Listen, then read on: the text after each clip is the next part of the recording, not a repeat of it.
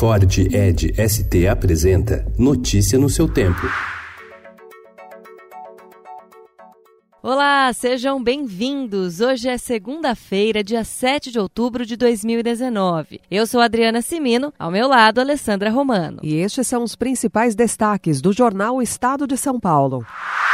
Governo quer apoio privado para voltar a explorar urânio. Exploração, que pela Constituição é monopólio da União, está parada há cinco anos. País tem sétima reserva do mundo.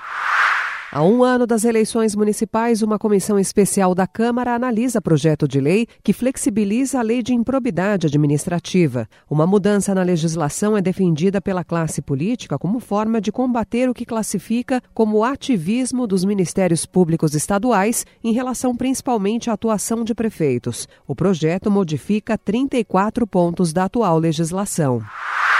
Na abertura do Sínodo dos Bispos sobre a Amazônia, o Papa Francisco fez crítica aos incêndios que atingem a floresta. Dos cerca de 250 convocados para participar do Sínodo, 58 são brasileiros. O Partido Socialista de Portugal, do primeiro-ministro Antônio Costa, venceu as eleições realizadas ontem por ampla vantagem e aumentou o número de cadeiras no parlamento. O resultado, no entanto, não foi suficiente para que o premier abrisse mão de alianças para governar. Sem restauro, o Copan sofre. Tombada pelo patrimônio municipal, a obra-prima de Oscar Niemeyer, no centro de São Paulo, sofre com problemas estruturais e descaracterização da fachada. Síndico diz que restauro começa em breve. Tiroteio no Brás, na região central de São Paulo, deixa seis feridos. Ladrões invadem TV Cultura e fazem reféns. Flamengo abre cinco pontos sobre o Palmeiras.